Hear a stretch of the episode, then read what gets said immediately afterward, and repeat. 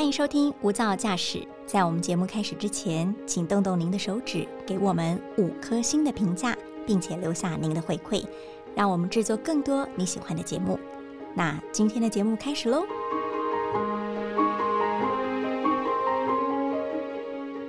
您好，欢迎收听大爱电视、大爱新闻所直播的 Pockets 无噪驾驶一百种看世界的眼光。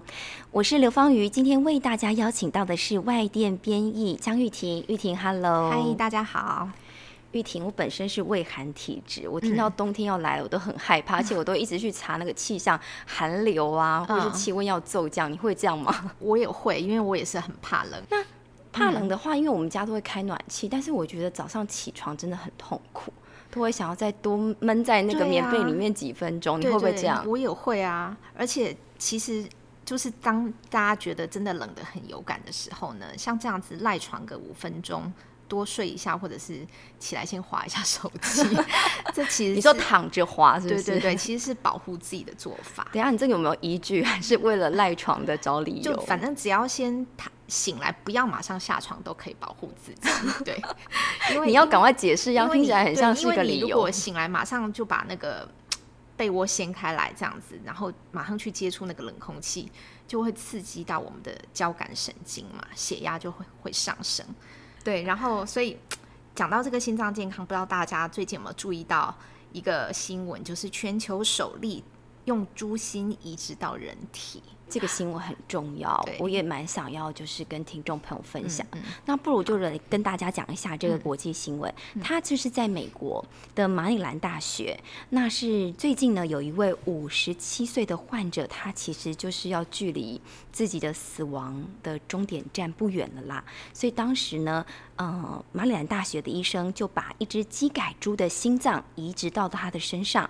那这也是人类的医学史上头一次把猪心。移植到人体当中成功的案例，那当时医生也说了，为什么这名患者他不可以移植一般人类的心脏器官，而要移植猪心呢？就是因为他的身体状况实在太差了。那这起手术呢，时间也非常非常的长，长达有七个小时。那目前呢，他术后的几天恢复状况都很良好。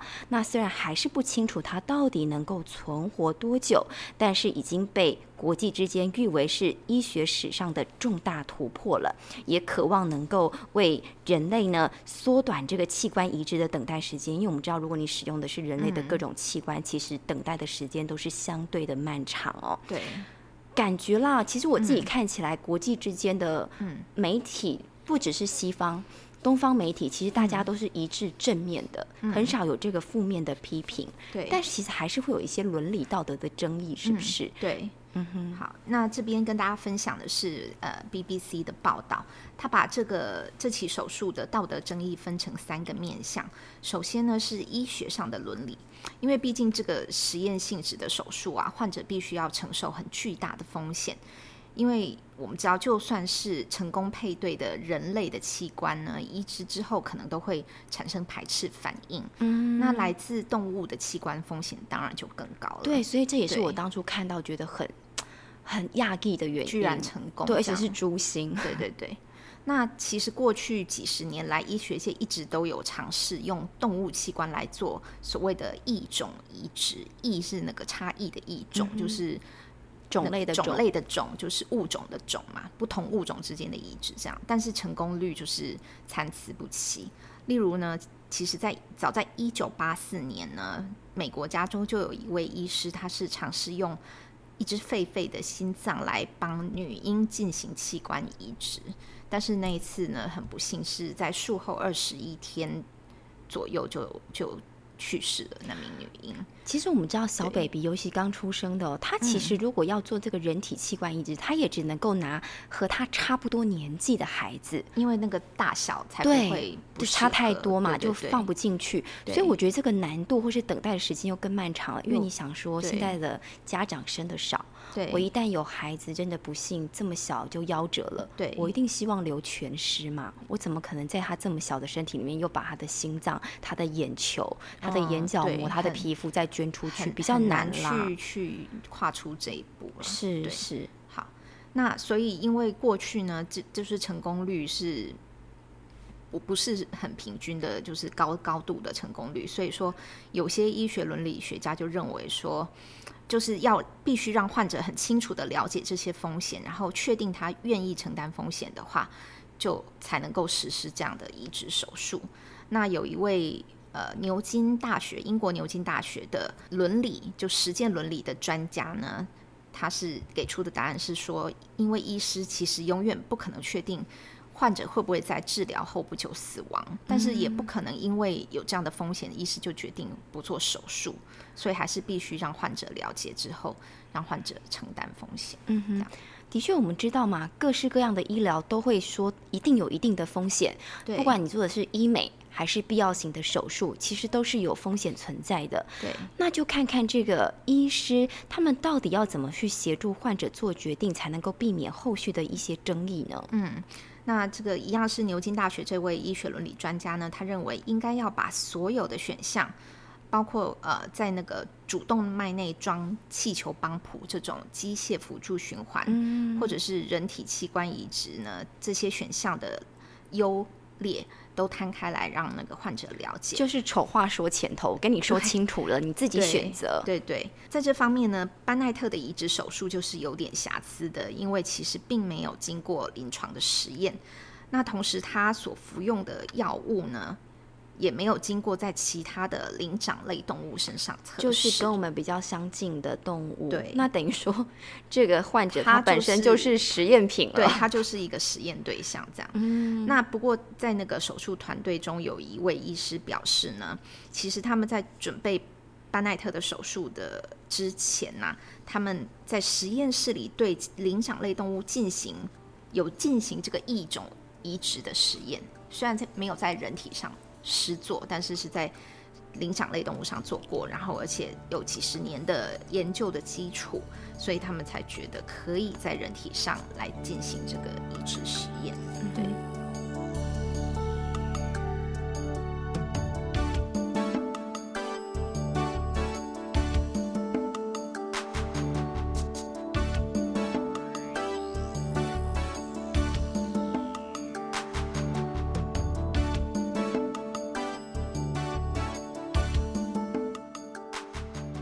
目前看来呢，这个报道上面还没有什么重大的争议，因为毕竟手术是成功的嘛，现阶段是成功的。对，所以呢，到底这个医疗团队的做法，嗯，能不能够相信，或者需要进一步的放大检视，这些我们就暂搁一边了。对，除了这种医疗伦理之外，还有哪些面向是玉婷觉得比较值得来跟听众朋友分享的呢？好的，第二个面向当然就是。哎，每次都在讲这个，就是动物的权利啦。因为你比较关心动物，对不对？对动物有情。对，好，所以关于把猪呢当做这个人体器官的意识的一个来源，这样的争论呢，就是我们都讲，他们就被当工具猪了嘛。是，所以很多的动物权利团体都非常反对。那其中呢，呃，美国的善待动物组织，他就言辞谴责这样的做法，认为非常不道德。而且危险，因为动物是具有智慧的生物个体，不是这样可以让我们巧取豪夺的一个就一个工具，这样把它当工具。对，那另外还牵涉到的其实是基因改造的正当性，因为科学家在把这个猪心移植到班奈特体内之前呢，他们已经修改了十个基因，来降低被人体排斥的几率。其实你这一点已经解除了我的当初看到新闻报道的第一个疑惑，对，因为那时候一直会强调 说它是鸡改猪，对。那我们知道说我们不吃鸡改食物嘛，机改食物对我们人体还是有一定的疑虑，对。我想说为什么一定要强调鸡改猪？想说为什么鸡改猪跟一般猪的心脏不一样就可以降低排斥？刚你刚才讲了，因为它可能拿掉了一些可能比较容易被人体排斥的基因，对对。那呃。这方面呢，就是英国的一个动物权利组织 Animal Aid，他们也针对这一点表示反对，在任何的条件下修改动物的基因或是一种移植，因为这样会让动物去承受基因改造带来的痛苦，那只为了最后要被摘取器官。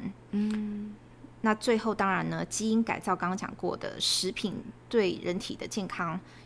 有什么影响？我们到现在也还是没有一个定论嘛。是。那基因改造对猪的健康会有什么长远影响呢？也都还是未知数。可是它被摘掉心，它应该也活不了了吧？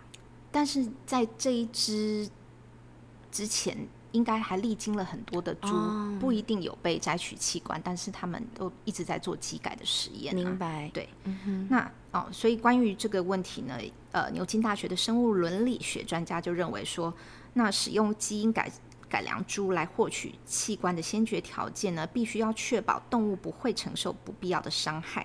但是这个先决条件目前没有研究结果可以满足啊，因为相关的研究都还太新了，没有一个长远的的一个研究。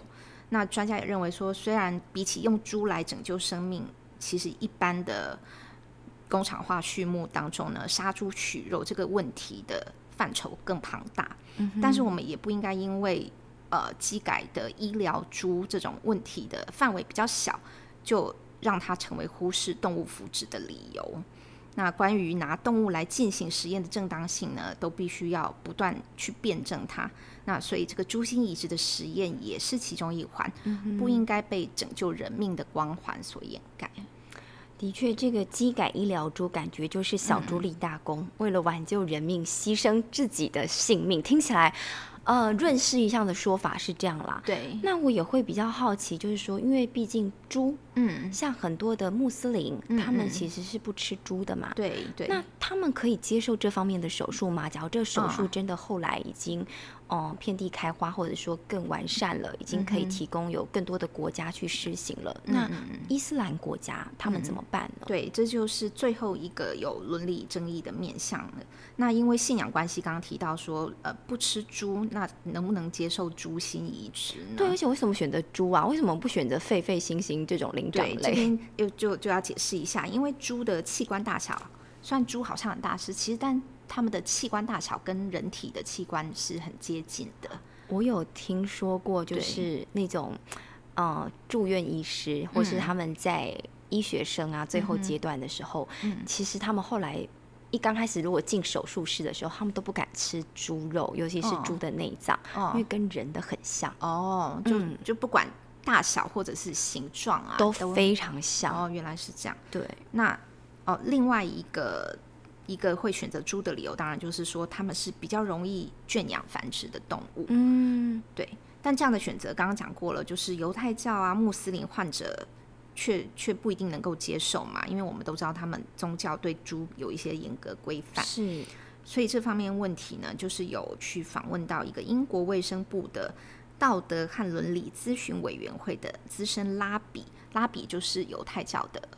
像牧师这样子的一一一位那个就是宗教领袖，因为犹太教也是跟穆斯林一样嘛，犹太人对他们也是不吃猪肉。那他提出的解套论点是说呢，虽然犹太教法的确是严禁犹太人养猪跟吃猪肉，但是接受猪心没有违反饮食法，因为因为我没有吃，对，我是移植，对对。那另外呢，当然还有一个前提就是说，要首要考虑是要保护人命，所以的确如果。移植这种动物器官可以提供最大生存机会的话，那犹太患者也可以接受动物器官移植。所以看来啊，我们这个担忧可能不会成真啦。就是你不会因为信仰的关系，对，而错失了这种用非人体器官、用动物器官来续命这样子的一个程序。对。但是其实我不知道玉婷，我觉得你应该更有感。其实我每次在做这方面的国际的医疗。心知的时候，其实你心里多多少少心知肚明。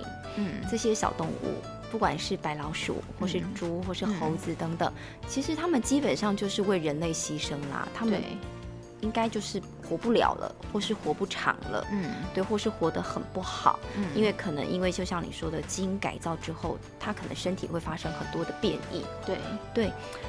难免会觉得他们的存在就是为了人类的福祉，人类自己想要续命。某种层面听起来的确是比较残忍啦。嗯嗯，那也会在期望啊，反正就是医疗新知，就是未来的医疗科技如果可以日新月异的发展，有朝一日说不定我们不需要伤害任何的生灵，任何的一条小生命，我们同样可以去治疗病症。甚至可以对治愈癌症等不治之症，然后延续生命。对，当然是希望可以就是走到那一步。对，希望我们有生之年，我们都很年轻嘛，应该看得到。好，好，那就谢谢听众朋友的加入喽，我们下次见，拜拜。拜。